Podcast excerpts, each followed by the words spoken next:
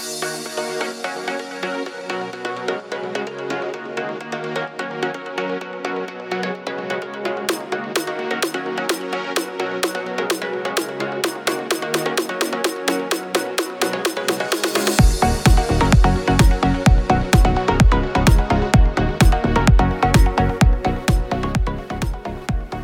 Si hay alguien que le haya sentido a esto que estamos haciendo, ese eres tú, que nos escuchas, nos acompañas y compartes tu tiempo con nosotros. Así que no te lo pienses mucho y anímate, venga, mándanos un mensaje, el audio que te apetezca, a nuestra cuenta de Instagram arroba antiguoco barra baja cae y lo escucharemos juntos en el siguiente programa. No te olvides, ¿eh? Esto sin tu participación no tiene sentido. Coméntanos y participa.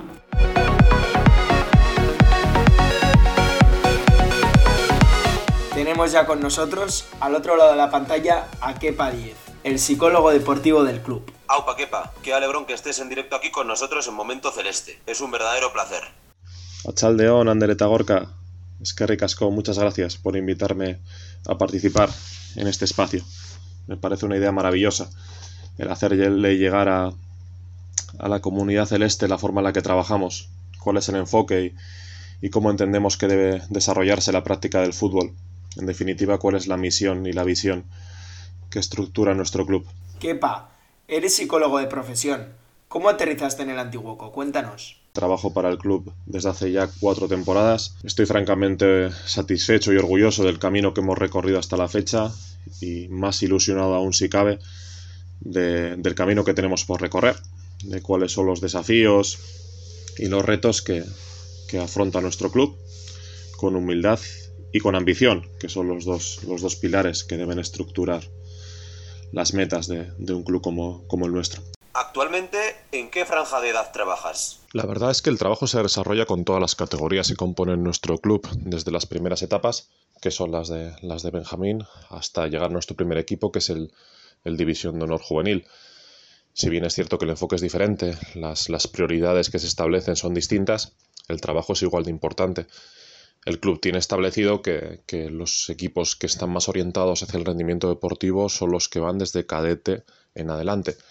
Pero también es cierto que, que, el trabajo que se desarrolla con las categorías inferiores es igual de ambicioso o más, porque parte con la idea de generar talento transversal, es decir, de conseguir que esos chicos y chicas que, que se forman deportivamente en nuestro club desarrollen capacidades que les abran puertas en la vida. Es decir, esos chicos y chicas desarrollan la práctica del fútbol con la idea de ser triunfadores en, en, otros ámbitos. Y eso es lo que felizmente compartimos todas las personas que conformamos nuestro club, de querer formar, además de excelentes deportistas, excelentes personas capaces de desenvolverse en todos los ámbitos de la vida.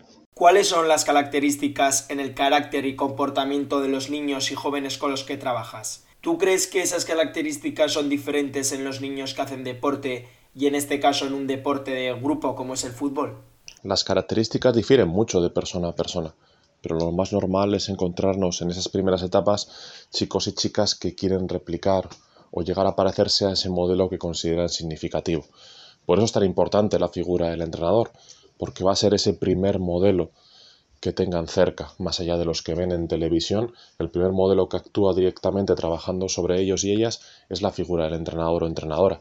Por eso es tan importante que estas figuras sean conscientes del, del, efecto, del tremendo impacto que tienen sobre los chicos y las chicas.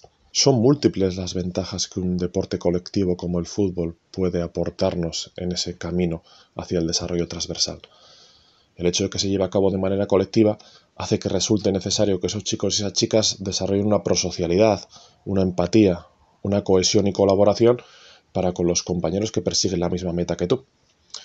Esto lo que provoca de positivo es que se equilibre aquel egocentrismo que tienen los chicos y las chicas en estas primeras etapas, queriendo parecerse a aquel ejemplo significativo que nombrábamos anteriormente. ¿no? El hecho de tener que colaborar hace que esas capacidades prosociales se desarrollen con mayor ambición y naturalidad.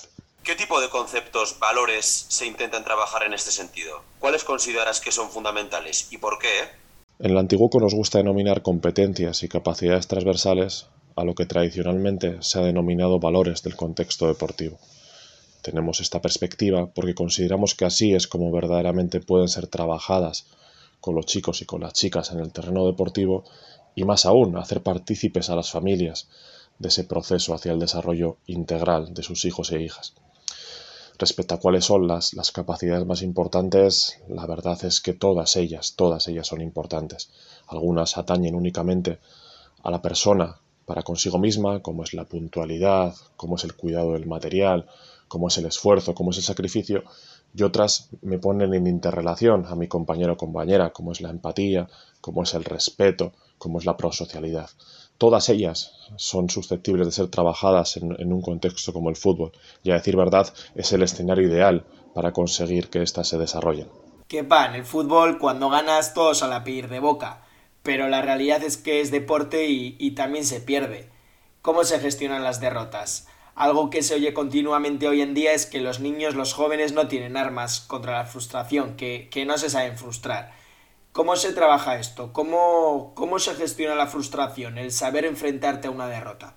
Es una pregunta maravillosa porque es precisamente esta una de las máximas prioridades y también una de las mayores urgencias con las que contamos, en aras de conseguir reformular el punto de vista y el enfoque de muchos de los agentes que participan en el contexto del fútbol. Los chicos y las chicas en las edades tempranas deben ganar en muchas ocasiones y también perder en otras muchas. Y digo deben porque son necesarias ambas para su desarrollo. En las victorias se da lo que en psicología se denomina experiencias de éxito, lo cual propicia que mi autoconcepto, es decir, la imagen que yo tengo de mí mismo, se vea fortalecida. En las derrotas, en cambio, el contexto deportivo me da información acerca de todo lo que me queda por evolucionar en ese camino hacia la mejora continua. Por ello, nosotros siempre trabajamos la derrota como un desafío añadido, porque a través de la humildad, a través de la responsabilidad de entender qué es lo que me ha faltado a mí, sin buscar excusas, sin buscar agentes externos, la persona se expone a leer del contexto deportivo cuáles pueden ser todas esas informaciones que le hagan ser mejor en el siguiente partido. Por ello, yo siempre digo que los chicos y las chicas tienen que exponerse en muchas ocasiones a la derrota y no tenemos que vivirlo de manera amenazante, ni como algo que nos, que, nos juzgue, sino más bien como un desafío que verdaderamente nos proporciona la práctica deportiva y es maravilloso.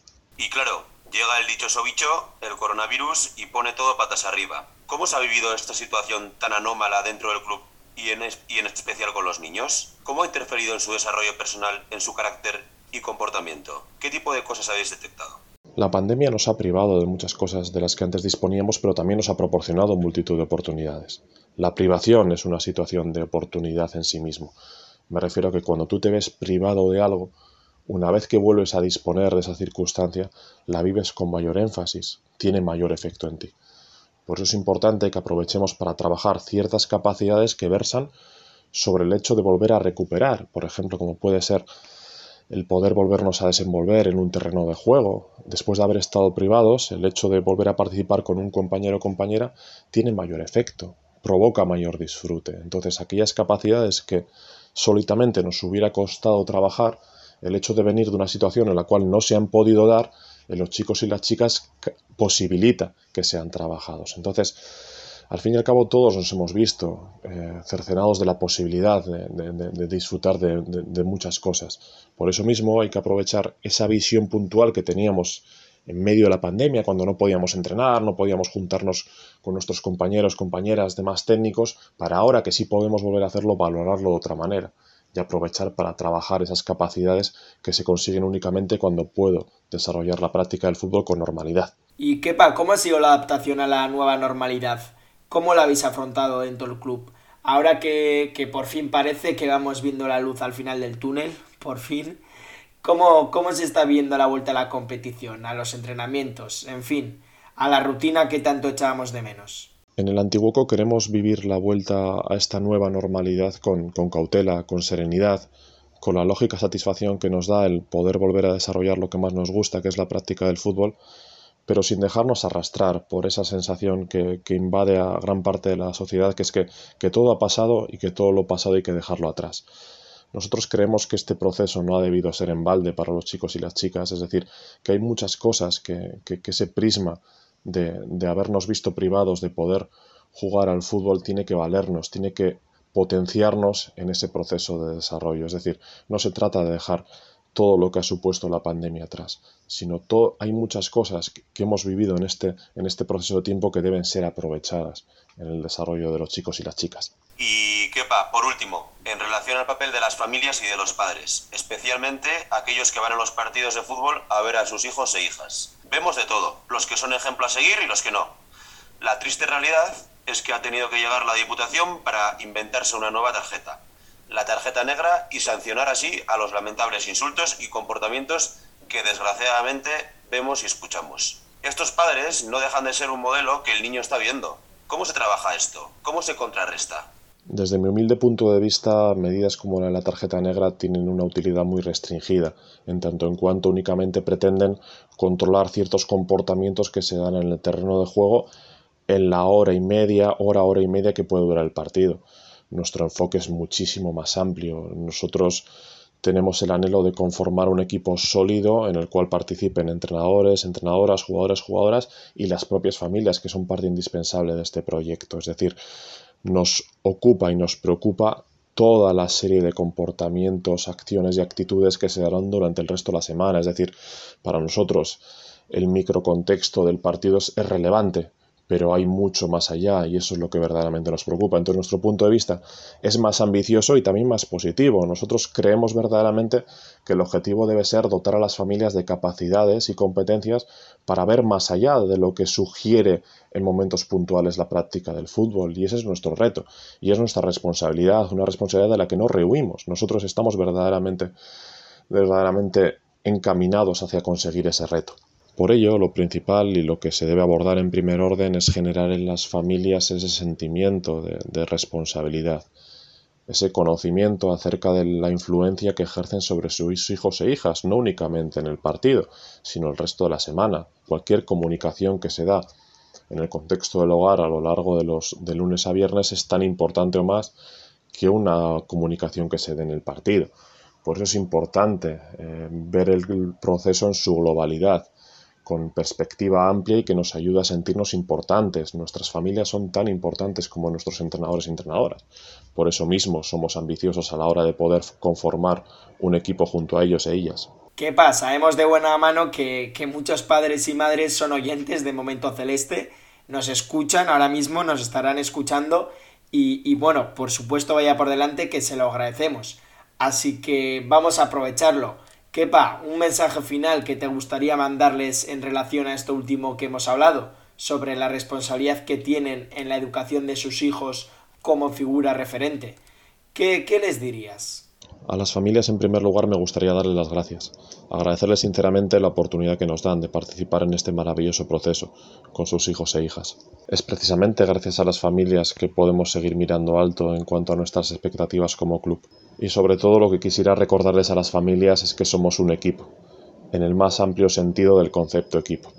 El Antiguoco como entidad, gracias a las familias que conforman la comunidad celeste, puede llevar a cabo su proyecto. Gracias a ellos y a ellas podemos llevar a cabo nuestra misión y nuestra visión como club que están diferenciadas del resto de nuestro entorno. Pues ahí queda ese mensaje final para las familias. Y bueno, Kepa, ha sido un auténtico placer haberte tenido con nosotros en Momento Celeste. Sin duda, gran labor y muy necesaria también la que realizáis dentro del club. Oso un día, Zaraquepa. Y bueno, que, que te vaya todo muy bien y ya lo sabes, no nos dejes de escuchar. Nos vemos pronto. Muchas, muchas gracias. Es que ricasco a toda la comunidad celeste por la ayuda. Seguimos trabajando y nos seguimos viendo por Verillo. Un abrazo muy grande para todos y todas.